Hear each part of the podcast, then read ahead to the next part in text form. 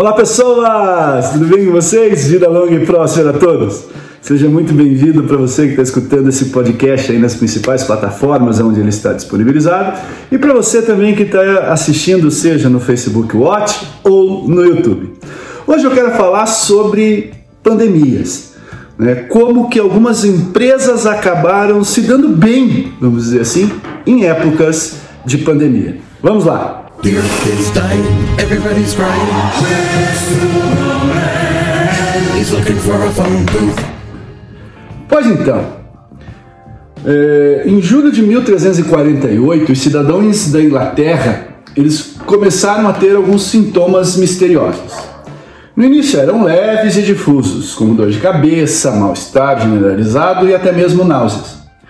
E isso foi seguido pelo aparecimento de inchaços pretos e doloridos, ou bolhas que cresciam nas axilas e na virilha e que deram o nome de peste bubônica a essa doença. A última etapa da infecção era uma febre alta e logo em seguida a morte. Os soldados e caravanas que trouxeram da Ásia Central as bactérias que a causavam, as bactérias tinham o nome de Yersinia pestes. E essa bactéria vinha nas pulgas que viviam nos ratos nos portos do Mar Negro. O comércio de mercadorias no Mediterrâneo causou a rápida transmissão da peste por meio de navios mercantes que chegavam primeiro na Itália e logo em toda a Europa. A peste negra matou entre um terço e metade da população da Europa e do Oriente Médio. Esse grande número de mortes foi acompanhado por uma devastação econômica geral. Dado que um terço da força de trabalho morreu, colheitas não puderam ser colhidas e as consequências para as comunidades que viviam delas foram devastadoras. Uma em cada dez cidades da Inglaterra. Gente, é muita coisa. Como muitas na Toscana e outras regiões da Itália, simplesmente desapareceram e nunca mais foram refundadas. Casas viraram ruínas e ficaram cobertas por grama e sujeira.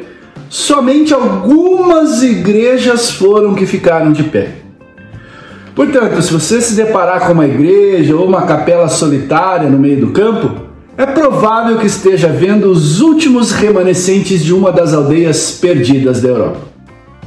A experiência traumática da peste negra, que matou talvez aí 80% das pessoas infectadas, levou muitas pessoas a escrever para buscar sentido sobre o que tinham vivido. Em Aberdeen, John DeFord, que era um cronista escocês, ele registrou o seguinte: a doença afetou a todos, mas principalmente as classes média e baixa, raramente os nobres. Isso gerou tanto terror que as crianças não se atreviam a visitar seus pais moribundos, nem os pais seus filhos, e fugiam com medo de contágio como da lepra ou de uma serpente. Essas linhas quase poderiam ter sido escritas hoje, não é? Porque nós estamos vivendo efetivamente esse cenário no mundo. Embora a taxa da mortalidade hoje seja muito menor do que a da peste negra, as consequências econômicas foram severas devido à natureza altamente integrada e globalizada das economias modernas. Com isso, somado à mobilidade da população, a pandemia se espalhou pelo mundo em questão de meses, não de anos, como foi a peste negra. Embora a peste negra tenha causado danos econômicos no curto prazo, as consequências a longo prazo foram menos óbvias. Antes de a doença começar a se espalhar, o crescimento demográfico havia causado um excedente de mão de obra séculos antes, que foi abruptamente substituído por uma escassez de trabalhadores quando muitos servos e camponeses livres morreram. Os historiadores argumentam que essa escassez de mão de obra permitiu que os camponeses que sobreviveram à pandemia exigissem menores salários ou procurassem empregos em outros lugares. Apesar da resistência dos governos, a epidemia acabou corroendo todo o sistema feudal. Mas outra consequência da peste negra foi o surgimento de empresários ricos e o estreitamento dos laços entre governos e o mundo dos negócios. Embora a doença tenha causado perdas de curto prazo para as maiores empresas da Europa, elas concentraram seus ativos no longo prazo e permaneceram com uma participação maior no mercado, enquanto estavam aí aumentando sua influência nos governos. Isso tem fortes paralelos com a situação atual em muitos países do mundo hoje. Embora as pequenas empresas dependam do apoio do governo para evitar o colapso, muitas outras, principalmente as maiores ou as que entregam em casa, estão se beneficiando generosamente com as novas condições do mercado. A economia de meados do século XIV e a atual, a gente consegue perceber que são muito diferentes em tamanho, velocidade e até mesmo na interconexão para poder fazer comparações exatas. Mas certamente a gente pode ver um paralelo sobre o modo como a peste negra fortaleceu o poder do Estado e acelerou o domínio das megacorporações sobre os principais mercados. Isso acabou gerando o que alguns historiadores chamam de o um negócio da morte. A perda repentina de pelo menos um terço da população da Europa não conduziu a uma redistribuição uniforme da riqueza como todos os demais. Em vez disso, o que aconteceu? As pessoas reagiram à devastação mantendo dinheiro dentro de casa, dentro das famílias. Ao mesmo tempo, aconteceu o declínio do feudalismo e o surgimento de uma nova economia. Essa nova economia é baseada nos salários, seguindo as demandas camponesas por melhores condições de trabalho, que acabaram beneficiando as elites urbanas. O pagamento em dinheiro não em espécie, como era na época um, um tipo de concessão de privilégios, como o direito de coletar lenha, por exemplo, significava que os camponeses tinham mais dinheiro para gastar em cidades.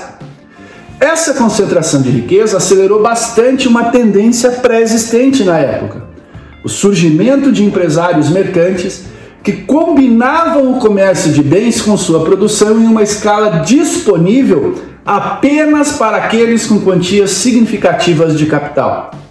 Por exemplo, a seda. Uma vez importada da Ásia e do Bizâncio, agora ela passou a ser produzida na Europa. Comerciantes italianos ricos começaram a abrir oficinas de seda e tecido por todos os cantos da Itália.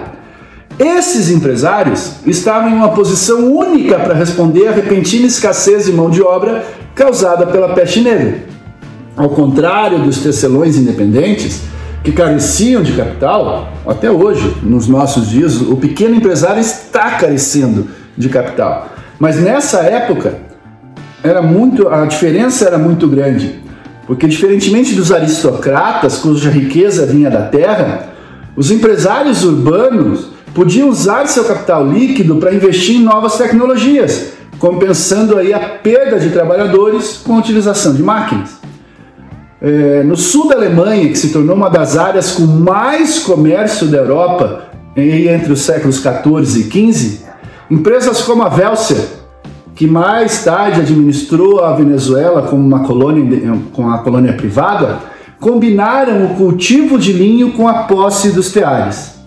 Esses teares, o linho era trabalhado para produzir um tecido que a empresa vendia posteriormente. Após a peste negra, nos séculos 15 e 16, a tendência era de poucas empresas concentrarem todos os recursos, ou seja, o capital, as habilidades e a infraestrutura. Se a gente for pensar nos dias de hoje, né, vamos avançar um pouco para o presente. É claro que existem algumas semelhanças muito claras, e a gente consegue perceber isso de uma forma extremamente simples. Certas empresas, certas organizações aproveitaram as oportunidades oferecidas pela pandemia nos dias de hoje. Em muitos países, pequenos restaurantes, pubs e lojas fecharam repentinamente. O mercado de alimentos, o varejo em geral e o entretenimento hoje são digitais.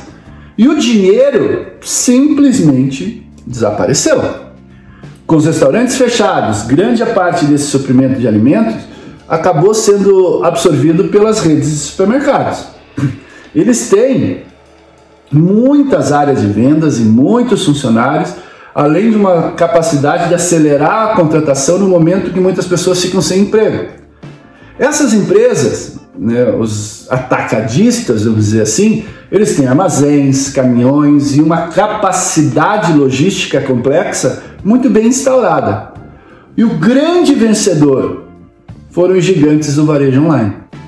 A gente pode usar como exemplo a Amazon.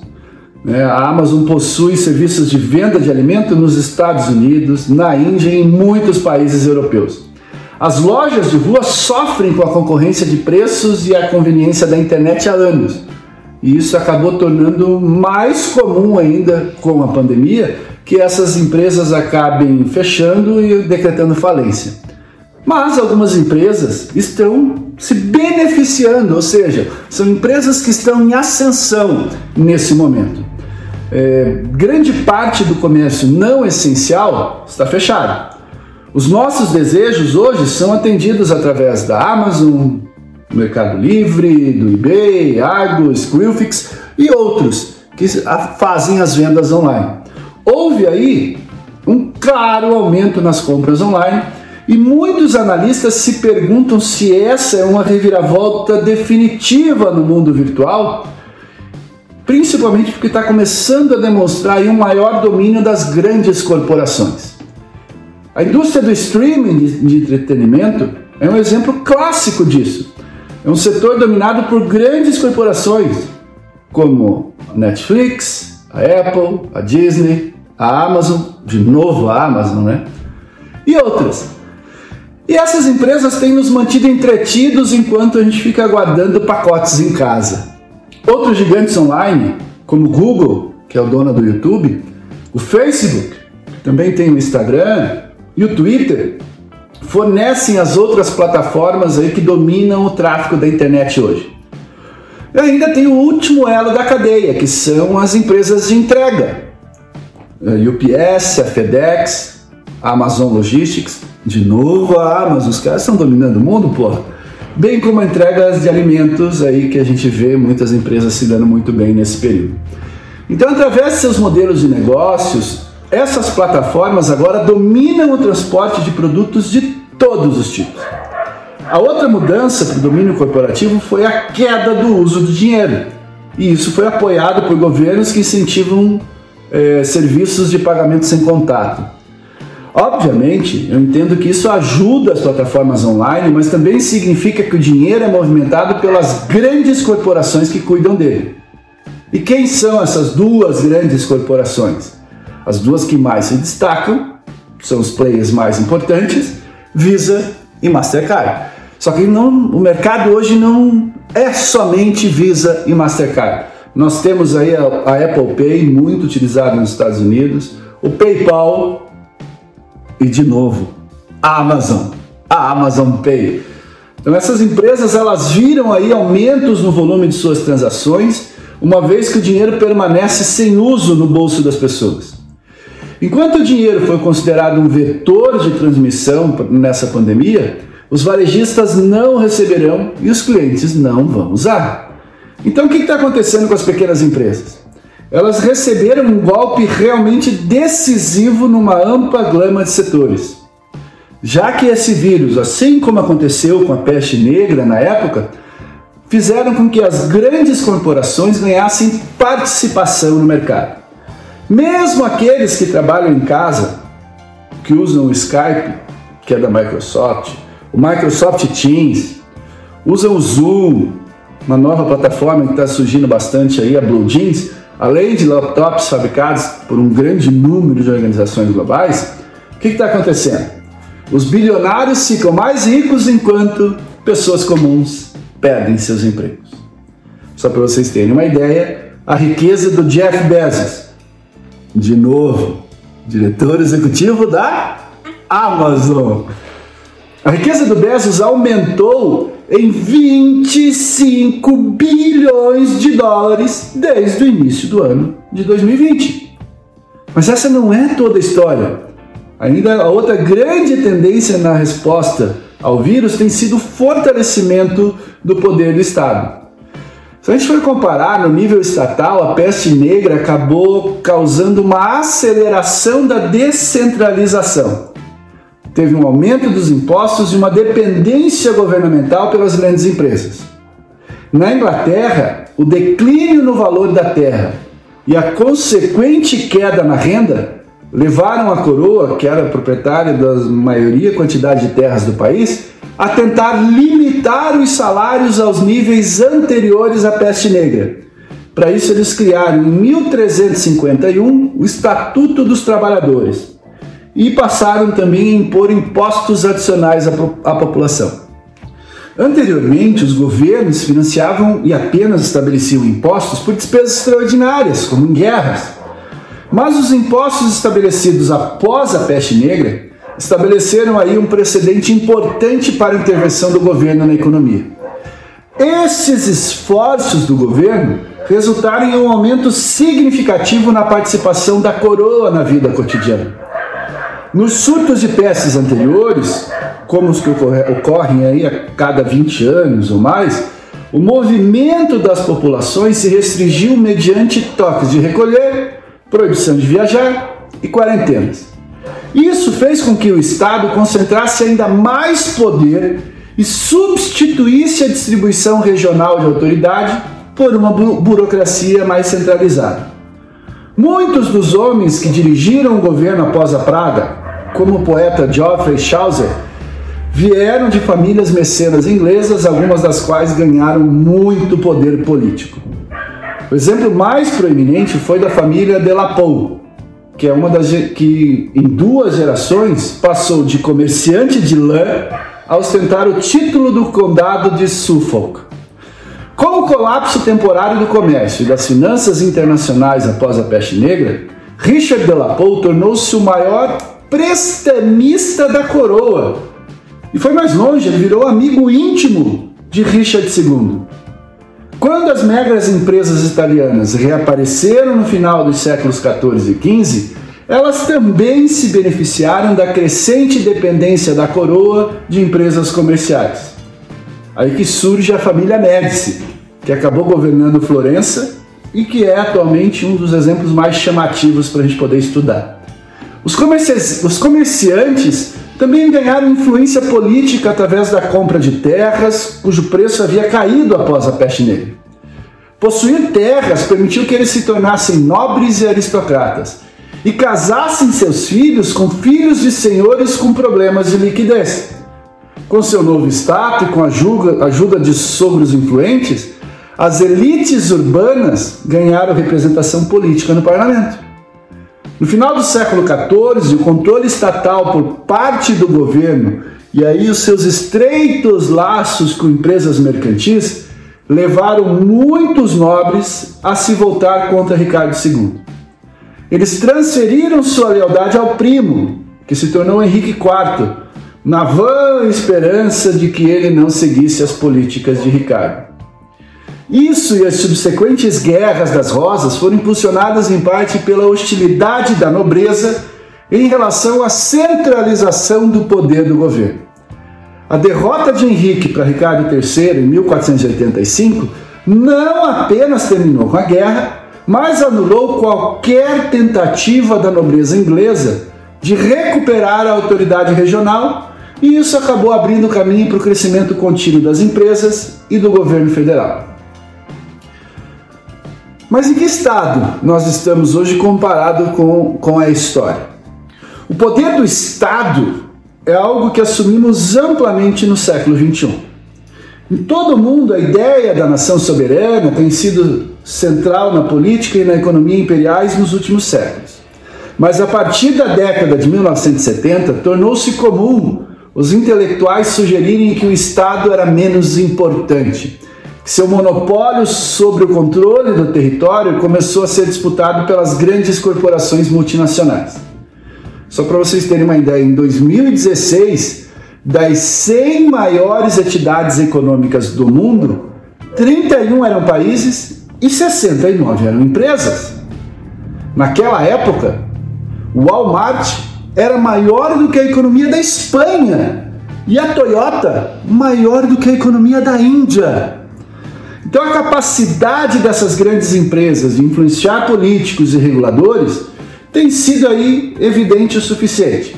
Basta a gente olhar para o papel das empresas de petróleo e negar as mudanças climáticas. É, a gente pode ver o exemplo de Margaret Thatcher, que foi a primeira ministra do Reino Unido de 1979 a 1990. Ela declarou que pretendia fazer retroceder ao Estado e trazer novas mudanças. Desde então, cada vez mais ativos que antes eram estatais começaram a ser operados como empresas ou como agentes privados em um mercado regulamentado pelo Estado. Aproximadamente 25% do Serviço Nacional de Saúde do Reino Unido, por exemplo, possui contratos com o setor privado. Isso não é só no Reino Unido, em todo o mundo. Transporte, serviços públicos, telecomunicações, dentistas, oftalmologistas, correios e muitos outros serviços costumam ser monopólios estatais e agora são administrados por empresa. É comum ouvir que as indústrias nacionalizadas ou estatais são lentas e precisam de disciplina de mercado para se tornarem mais modernas e mais eficientes. Mas graças a essa pandemia, o Estado voltou novamente como um tsunami. Seus gastos foram direcionados aos sistemas nacionais de saúde. Abordaram o problema dos sem-tetos, proporcionaram renda básica universal a milhões de pessoas e ofereceram garantias de empréstimos ou pagamentos diretos a um grande número de empresas. Essa é a chamada economia keynesiana de larga escala, na qual os títulos nacionais são usados para emprestar dinheiro respaldado por futuros impostos dos contribuintes. As ideias para equilibrar o orçamento parecem por enquanto história, principalmente aqui no Brasil, né? Dado o número de setores que dependem de resgates públicos. Políticos de todo o mundo tornaram-se repentinamente intervencionistas, usando metáforas de guerra para justificar gastos gigantescos. Também não se fala muito da restrição surpreendente das liberdades pessoais. A autonomia do indivíduo é fundamental para as ideias neoliberais. Os povos amantes da liberdade contrastam com aqueles que vivem suas vidas sob o jugo da tirania, de Estado que exercem poderes de vigilância. A gente consegue imaginar como se fosse um Big Brother constante, onde o Estado controla o comportamento de todos os cidadãos. No entanto, nos últimos meses, estados ao redor do mundo restringiram o movimento para a grande maioria das pessoas e estão usando a política e as forças armadas para evitar aglomerações em espaços públicos e privados. Estou falando do resto do mundo, não estou falando do Brasil, tá? Teatros, bares, restaurantes fechados no mundo inteiro. Além disso, os parques, até mesmo os bancos, podem levar uma multa, a mesma caso esteja funcionando. Um rei medieval ficaria impressionado com esse nível de autoritarismo. O poder do Estado está agora sendo exercido de maneiras que não eram vistas desde a Segunda Guerra Mundial e tem havido aí um amplo apoio público a ele. Só que existe um pouco de resistência popular. Tá? Para retornar à peste negra, o crescimento da riqueza e a influência de comerciantes e grandes empresas agravaram seriamente o sentimento anticomércio que já existia naquela época. O pensamento medieval, tanto intelectual como popular, sustentava que o comércio era moralmente suspeito e que os comerciantes, especialmente os ricos, eram propensos à ganância. A peste negra foi amplamente interpretada como uma punição de Deus pelo pecado da Europa. E muitos escritores pós-epidêmicos culparam a igreja, os governos e as empresas ricas pela deterioração moral da cristandade. Nessa época foi escrito um famoso poema de protesto. Quem escreveu foi William Langland. Pedro o Labrador era fortemente antimercantilista. Outras obras, como o poema de meados do século XV, A Liberdade de English Police, toleravam o comércio, mas desejavam nas mãos dos comerciantes ingleses e fora o controle dos italianos, que, segundo o autor, empobreciam o país. Com o avanço dos séculos XIV e XV, as empresas ganhando mais participação no mercado, a hostilidade popular e intelectual aumentou sobremaneira. A longo prazo, isso teve resultados incendiários. Já no século XVI, a concentração do comércio e das finanças nas mãos das empresas havia se tornado um monopólio próximo dos bancos reais e papais da época. Essas empresas também tinham monopólio ou quase as principais matérias-primas da Europa, como prata, cobre e mercúrio. E importações da Ásia e das Américas, principalmente de especiarias, estavam estabelecidas. Martinho Lutero, que foi o teólogo que promoveu a reforma religiosa na Alemanha, ele ficou indignado com essa concentração e principalmente com o monopólio da Igreja Católica. Até que em 1524 ele publicou um tratado argumentando que o comércio deveria ser conduzido em nome do bem comum. Bem comum alemão, tá? E que comerciantes não deveriam cobrar preços altos por seus produtos. Junto com outros escritores protestantes, como Philip Melanchthon, Ulrich von Hutten, Lutero apoiou e apontou o sentimento anti-mercado existente para criticar a influência das empresas sobre o governo, acrescentando ainda uma injustiça financeira ao seu chamado pela reforma religiosa. O famoso sociólogo Max Weber associou o protestantismo ao surgimento do capitalismo e do pensamento econômico moderno.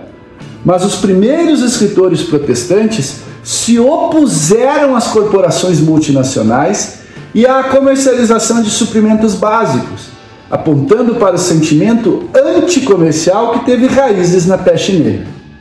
Essa oposição popular e religiosa acabou levando à ruptura com Roma e à transformação de toda a Europa. Já no século XXI, nos acostumamos à ideia de que as empresas capitalistas produzem concentrações de riqueza Sejam industrialistas vitorianas, aristocratas, desonestos americanos ou bilionários.com.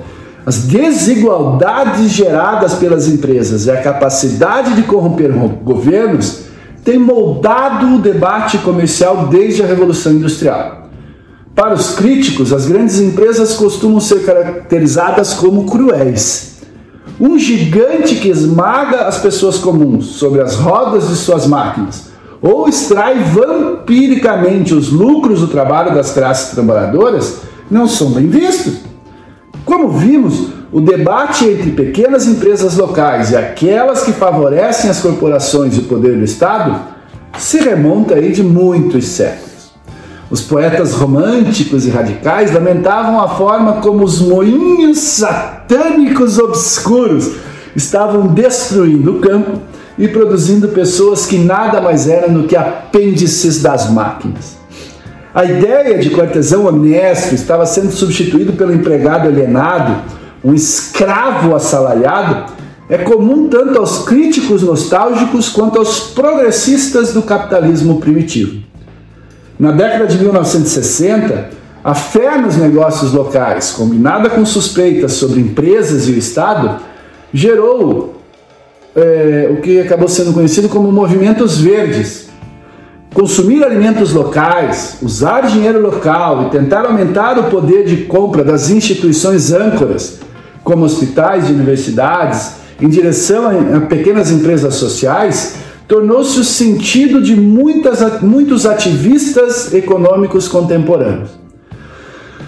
Mas essa pandemia questiona esse ponto de que o pequeno é bom e o grande é ruim, de alguma maneira, de uma forma até fundamental.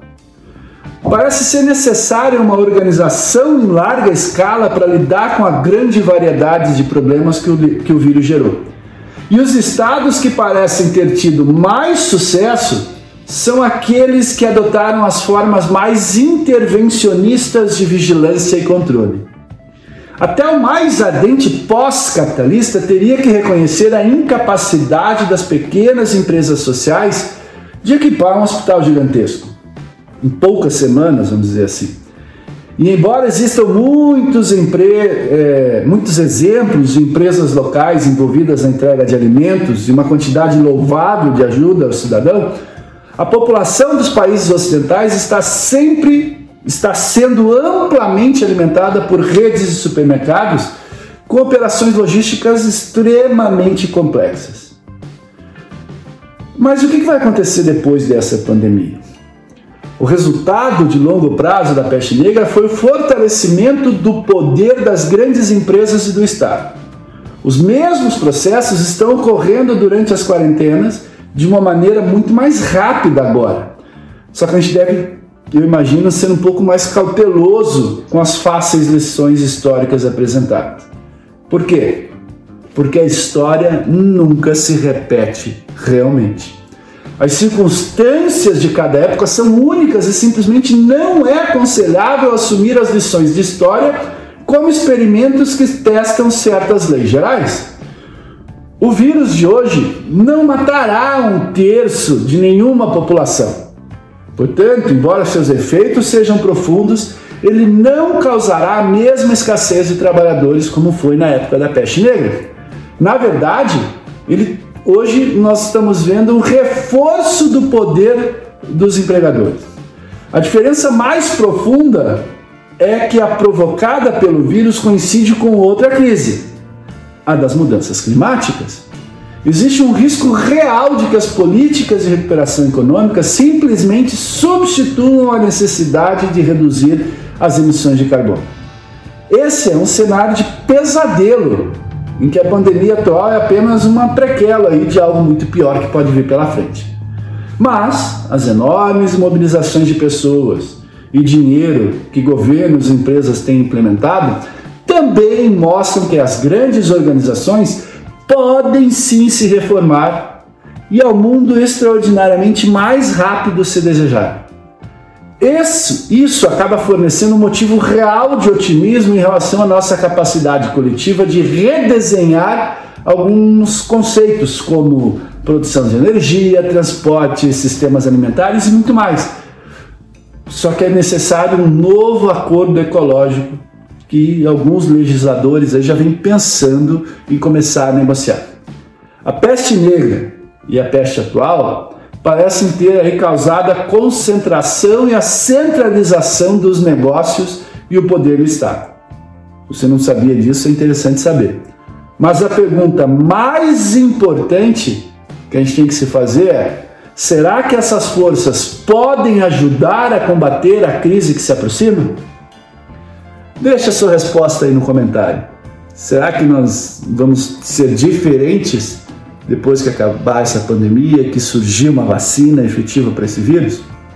Não sei. Mas o que a gente consegue perceber claramente são empresas e governos começando a se movimentar dentro desse mercado. Então era isso, pessoas, que eu queria compartilhar com vocês hoje. Espero que você tenha gostado. Se você achou interessante, mande esse podcast para frente. Eu acho que a gente se vê na próxima. Até mais. Tchau, tchau.